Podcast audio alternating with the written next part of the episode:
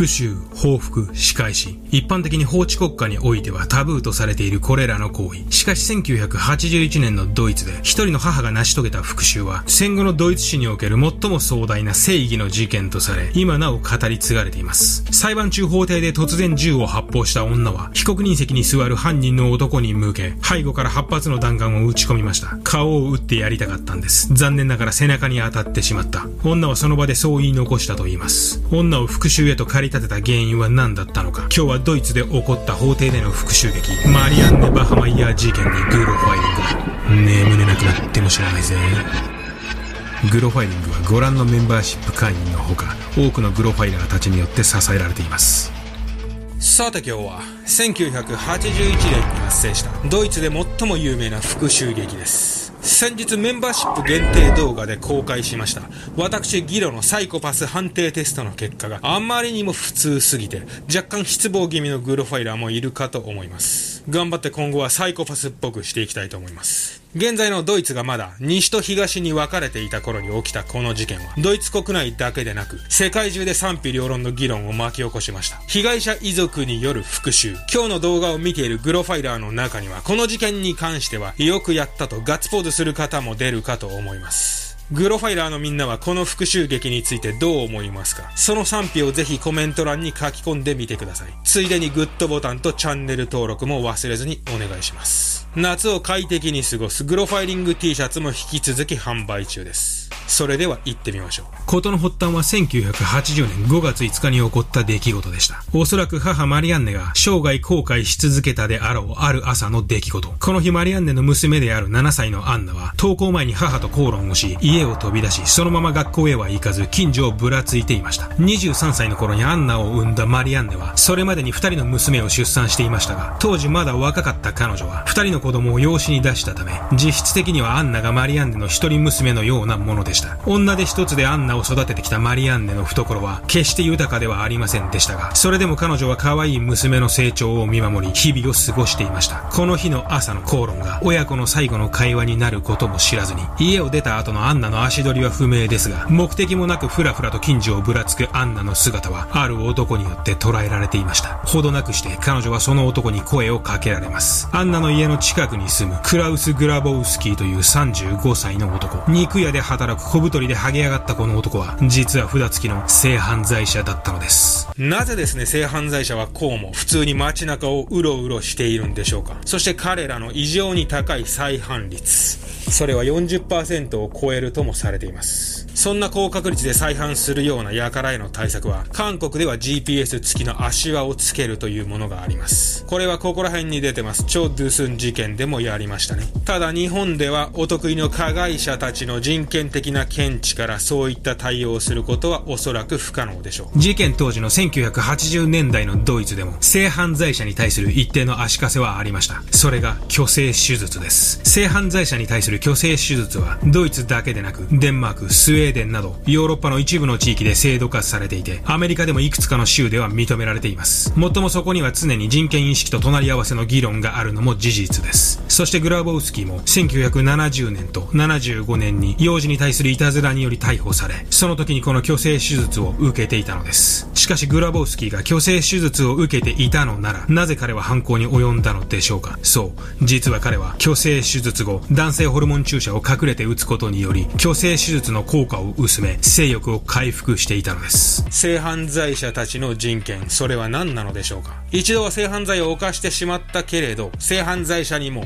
更生して真っ当に生きる権利があると考えるのが彼らの人権なのでしょう。しかし他方、被害者はその犯罪によって一生消えない傷を負っているわけです。なかったことにはできない。深い傷を負っているのは加害者ではなく被害者の方です。ですので加害者にも同じように一生消えない何らかの傷を負ってもらわないと話の辻褄が合いません。なので性犯罪者に対して虚勢手術をすることや公の監視下に彼らを置くことは私個人としては全然ありだと思います。多くの性犯罪者たちは再犯を犯すわけですから。あとですね、虚勢手術をすれば99%の男性は性欲をその時点で喪失するらしいですけれども、1%の人間はごく稀にそのまま性衝動が残るみたいです。そして最悪なことに、グラボウスキーはそのごく稀な1%だったわけです。一人でいるアンナに家に来て猫と遊ぼうと声をかけたグラボウスキーはアンナを自宅で数時間拘束します。グラボウスキーは後の供述で性的暴行については否定ししましたが、その真相は不明です。そしてグラボウスキーはアンナを考察しました。その日の夜にはグラボウスキーは婚約者からの通報によりすぐに逮捕されますが、ここでグラボウスキーは到底信じられない嘘のような供述をし始めるのです。グラボウスキーは自分がアンナを殺害したのは彼女が自分のことを騙し、脅迫してきたからだと言い始めたのです。お金をくれないと私に乱暴を働いたとお母さんと警察に言うわよと。つまり本当は乱暴などしていないにもかかわらず、アンナにはめられそうになったから自分の身を守ろうとしてアンナを殺害してしまった。それがグラボウスキーの供述でした。控えめに言っても震えるほどの怒りを感じるグラボウスキーの供述。この供述を聞いた母マリアンネは一体どんな思いだったのでしょうか？さらにグラボウスキーの弁護団は、グラボウスキーは虚勢後に行ったホルモン注射の影響でホルモンバランスを崩し、錯乱状態にあったと主張しました。最愛の娘を突然奪われ、許し難い供述を続けるグラボウスキーに、もはや司法の裁きは不要でした。マリアンネは娘の名誉を守り、復讐を遂げるために銃を調達し、それを密かにハンドバッグに忍ばせました。1981年3月6日、アンナの死から10ヶ月後、マリアンネ・バハマイヤーは拳銃を忍ばせたハンドバッグを携え、リューベック地方裁判所に向かいました。後半が始まると、マリアンネは被告人席にいるグラボウスキーに近づき、一瞬の隙に弾倉が空になるまで8回引き金を引き続けました。発砲された8発の弾丸のうち、6発がグラボウスキーの背中に命中。グラボウスキーは即死でした。現場にいた2人の警察官は、マリアンネが犯行後、グラボウスキーに向けて、豚と叫ぶのを聞いたと言います。復讐を遂げたマリアンネは静かに銃をその場に捨て、両手を上げました。マリアンネが行ったことは放置結果では間違っています。罪に問われることです。マリアンネの行動を正当化するつもりはありませんが、それは彼女の中での正義の実現でした。幼い娘が変態男の犠牲になったから、その男に復讐した。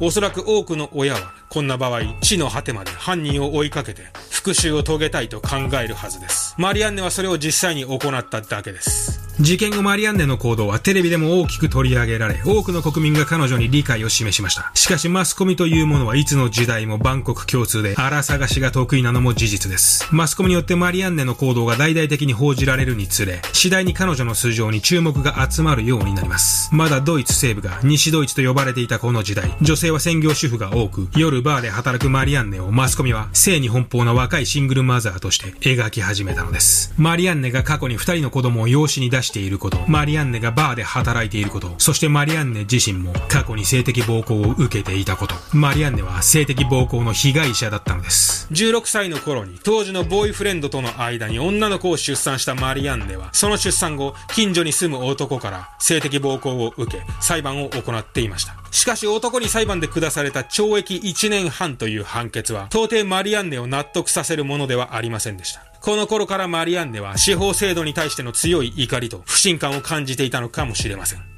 マリアンネの素性をマスコミが騒ぎ立てると、彼女の行動を批判する声も上がりましたが、それでもマリアンネを擁護する声は多く、彼女を支援する団体には10万マルクが寄付され、それは裁判費用に充てられました。1982年11月2日、殺人罪で起訴されたマリアンネ・バハマイヤーは、4ヶ月の裁判の末、過失致死罪で有罪判決を受け、6年の禁錮刑を命じられました。1985年6月、マリアンネ週間から3年後、刑期の半分である3年を終えて、マリアンネは早期出所しました。そその後マリアンネはドイツを離れ、1999年までナイジェリアに留まり、その後シチリアで暮らし、1996年に膵臓癌になったことをきっかけとしてドイツに戻り、46歳の若さで死亡しました。マリアンネ・バハマイヤーの亡骸は、ドイツのリューベック墓地にある娘のアンナの墓の隣に埋葬されたといいます。